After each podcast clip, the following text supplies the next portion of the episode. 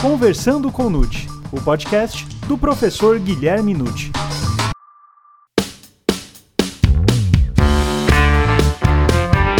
Olá! Neste episódio, o professor Guilherme Nutti aborda o complexo tema da receptação. Meu nome é Gustavo Rodrigues e estamos começando agora o Conversando com Nutti, o podcast do professor Guilherme Nutti.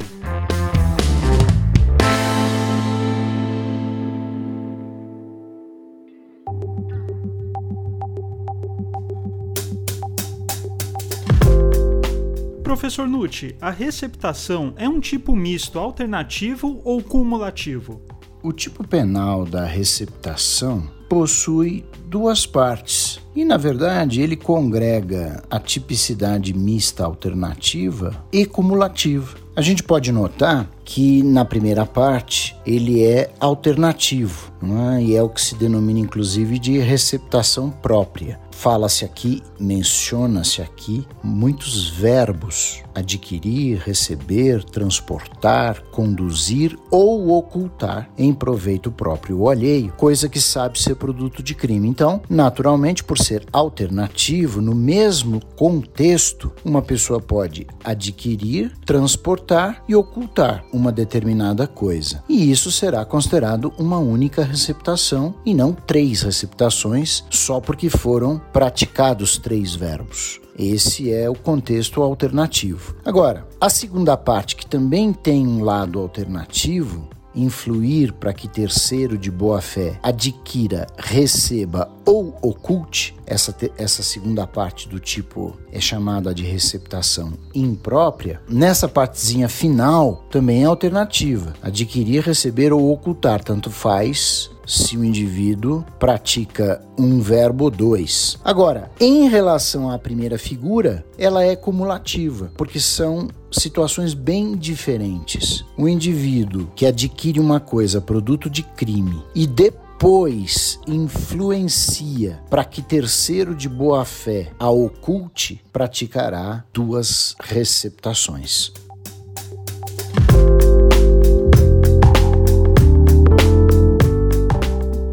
Professor, na receptação admite-se apenas o dolo direto? Realmente, na receptação, fala-se na punição quando houver dolo direto. E essa menção vem colocada logo no caput. A gente interpreta quando lê esse tipo penal nos seguintes termos: né? adquirir, receber, transportar, conduzir ou ocultar em proveito próprio ou alheio, coisa a que vem a parte, que sabe ser produto de crime. Então é muito nítido, né? Não dá para você dizer coisa que pode ser produto do crime e que o sujeito assumiu o risco de adquirir. Não, tá bem nítido. Né? A figura do caput, da receptação própria, o indivíduo só deve ser punido quando ele atuar com dolo direto. Essa é a interpretação mais comum que se dá. Agora, é interessante observar que nem sempre o legislador mantém essa regra. Aliás, ele até cometeu a meu ver, um deslize no parágrafo primeiro,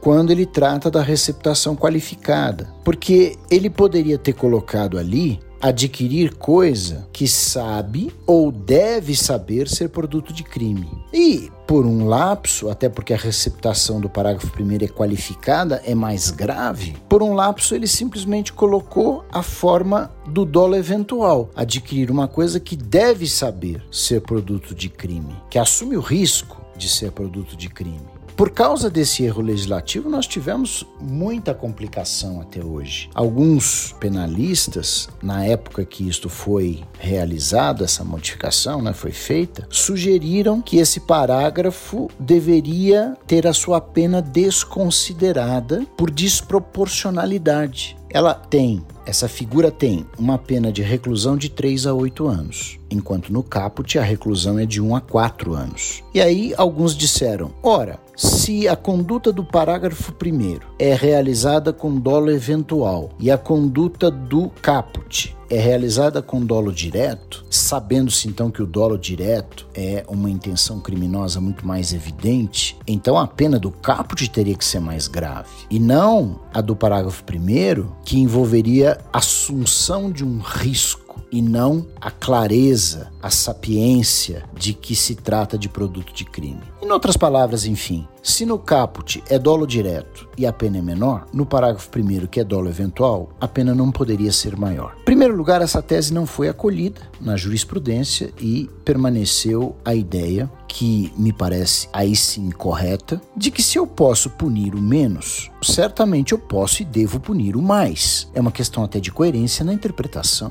Primeiro que se você fizer a leitura do parágrafo primeiro, vai ver que a tipicidade ali reinante é mais grave, é uma receptação qualificada, porque envolve comércio, envolve, enfim, uma atividade até mesmo de desmonte de carro, como se pode observar num dos verbos que ali está. Então é uma receptação mais grave, mais séria. E se o legislador errou, mas ele errou colocando que se pune o indivíduo quando ele atuar com dolo eventual. Ora, quem atua assumindo risco, naturalmente, se souber que é produto de crime, com muito mais razão precisa ser punido. Não tem cabimento fazer essa interpretação de vamos desconsiderar a pena porque é desproporcional. Não é questão de ser desproporcional. Esse equívoco legislativo pode ser perfeitamente bem interpretado, pode ser analisado com coerência. Se eu posso punir o dolo eventual com pena de 3 a 8 anos, com muito mais razão,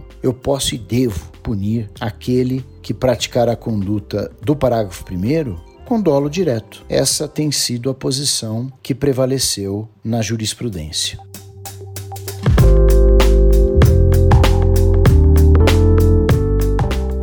E professor Nucci, pode-se aplicar o princípio da insignificância no contexto do crime de receptação? Eu não vejo nenhum entrave a aplicarmos o princípio da insignificância no contexto da receptação. Aliás, eu até vou mais longe. Eu não vejo nenhum problema em aplicarmos o princípio da insignificância na imensa maioria dos crimes, porque é um princípio geral. É aquilo que vem da intervenção mínima do direito penal. Não tem sentido nós termos um direito penal máximo, totalitário, que quer punir todas as condutas. Nós temos que ter um direito penal brando, cirúrgico, que vai em cima dos crimes graves, que realmente funciona como última rácio, a última opção e, portanto, de caráter subsidiário. O direito penal não pode ser a primeira opção de punição para atuar nos conflitos da sociedade. Então eu não vejo nenhum problema de nós colocarmos a questão dessa forma. Eu diria até mais, não é, refletindo sobre o tema, se a receptação é adquirir coisa, produto de crime,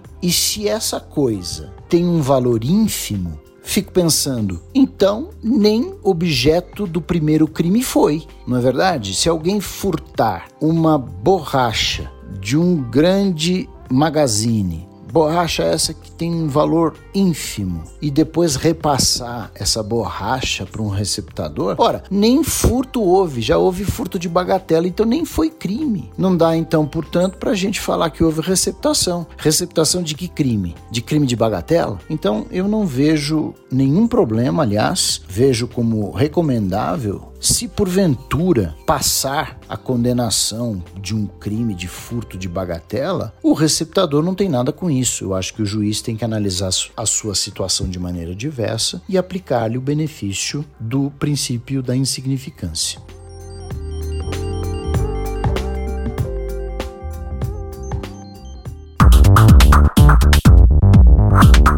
Professor, o que se pode dizer do tipo culposo da receptação? Uma característica muito interessante do tipo culposo da receptação é que ele é um único exemplo, talvez, de um tipo culposo fechado, porque nós sabemos que os tipos culposos são de natureza aberta, portanto dependem de uma interpretação, sempre, quase sempre. Vejam no exemplo do homicídio. Se o homicídio é culposo, é assim que está escrito o artigo 121, parágrafo 3.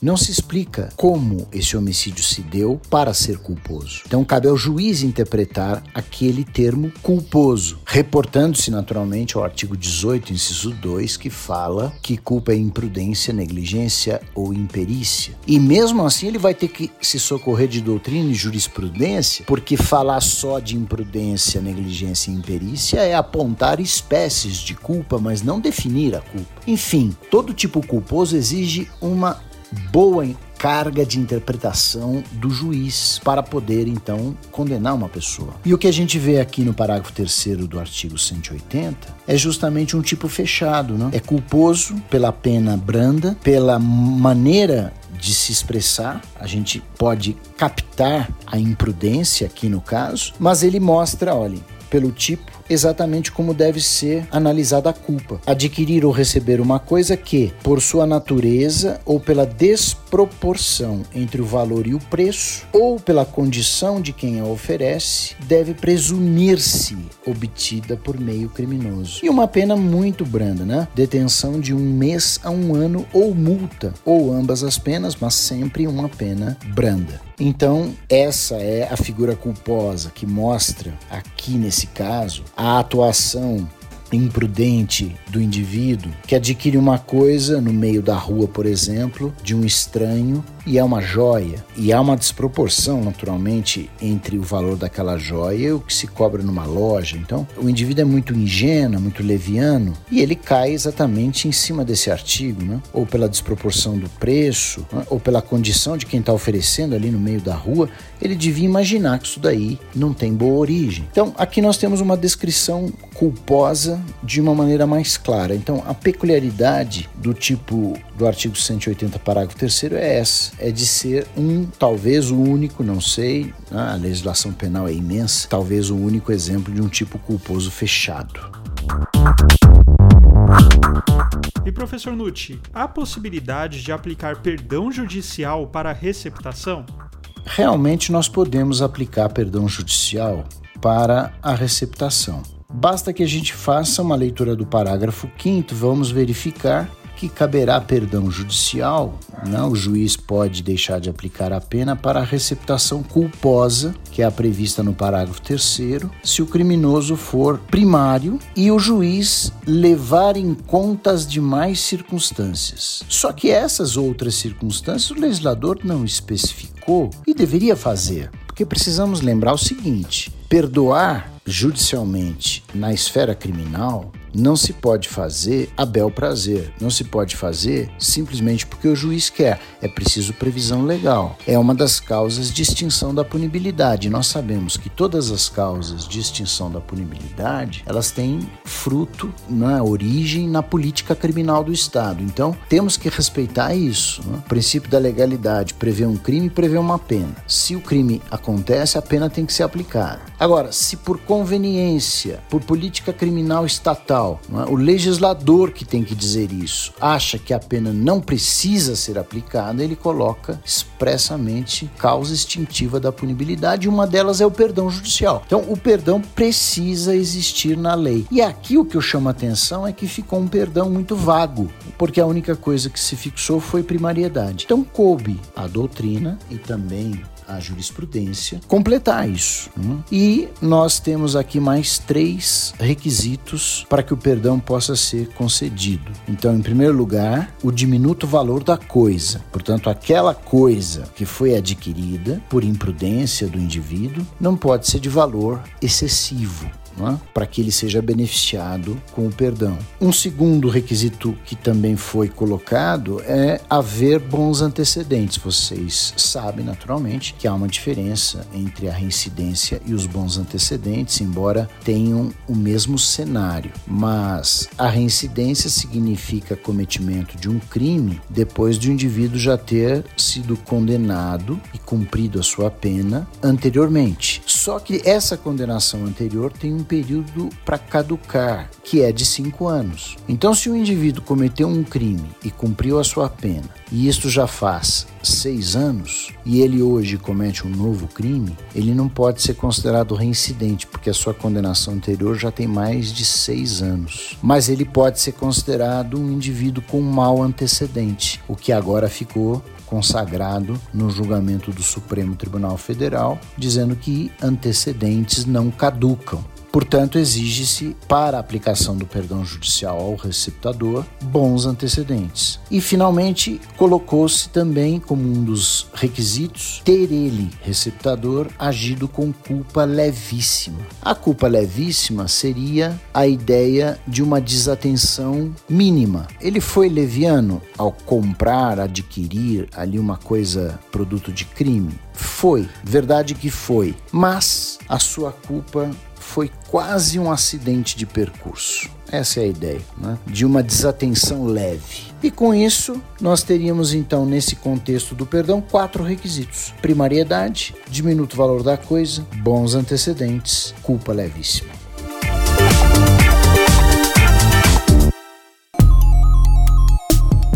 Existe o crime de receptação de animal? Sim, existe a receptação de animal que foi uma criação de 2016, introduzida então no artigo 180A do Código Penal, e que fala em adquirir, receber, transportar, conduzir, ocultar, ter em depósito ou vender, lembrando que são formas alternativas, né? Praticar uma ou mais conduta no mesmo cenário é um crime só, com a finalidade de produção ou comercialização. Então introduziu-se aqui uma finalidade específica. De que? De semovente domesticável de produção. Então, um animal que possa ser domesticado, como porco ou galinha, e sirva para produção. A produção de carne, de ovos, de pele, enfim. Ainda que abatido ou dividido em partes. E finalizando, que deve saber ser produto de crime. Então, observa-se aqui que houve um lobby, naturalmente, né, de frigoríficos e pessoas que têm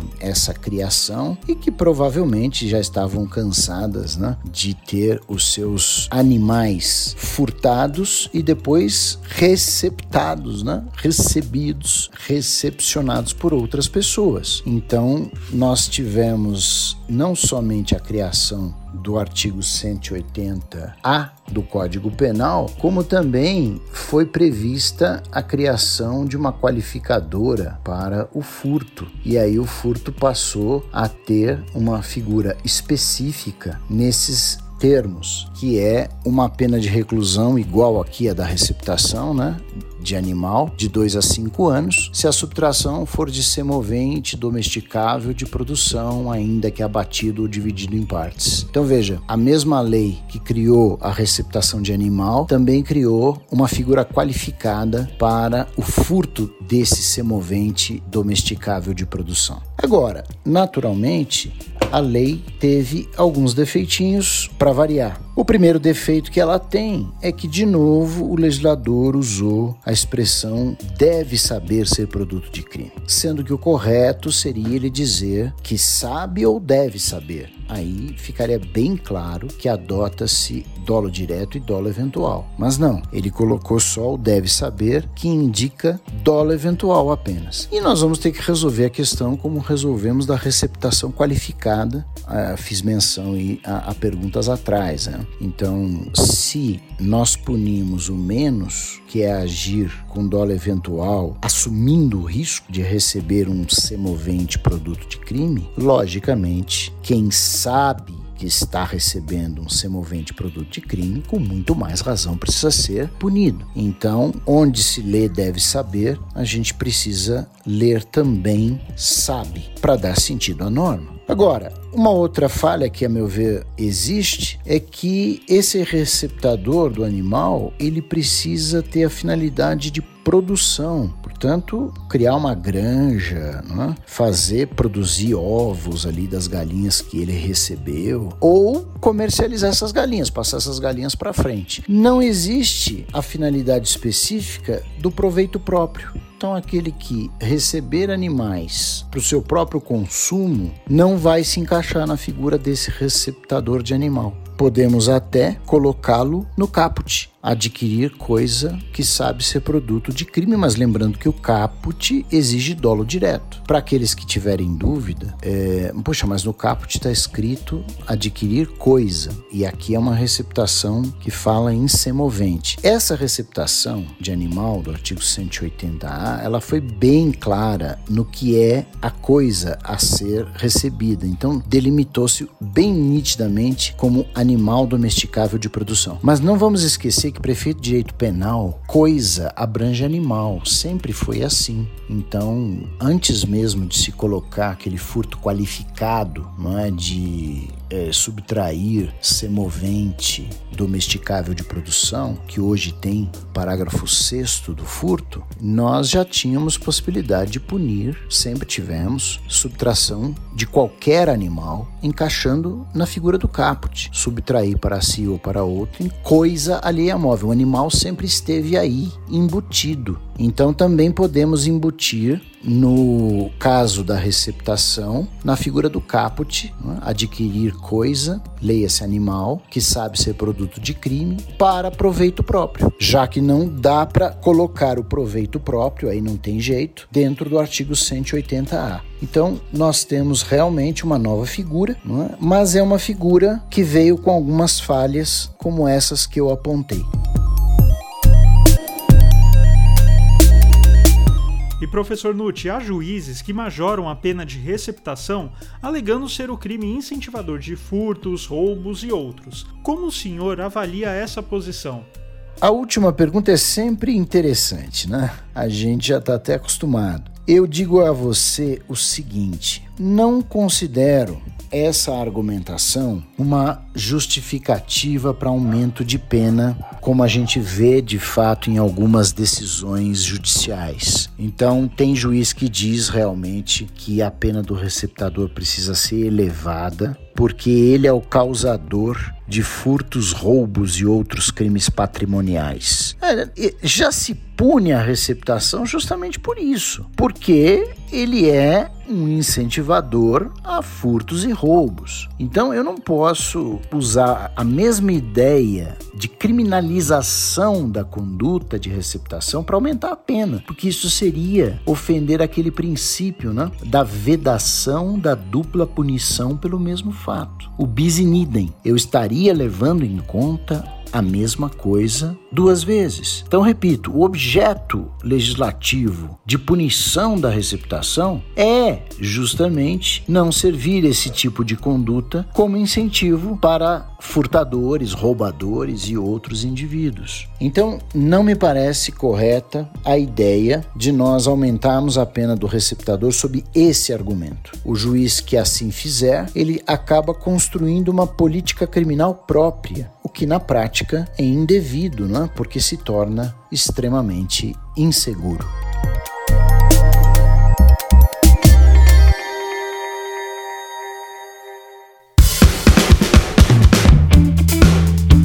E aí, gostou desse episódio? Então não esqueça de divulgar, indicar e, claro, compartilhar com aqueles seus amigos e colegas que ainda não conhecem os podcasts e eu tenho certeza que eles irão se interessar pelo tema.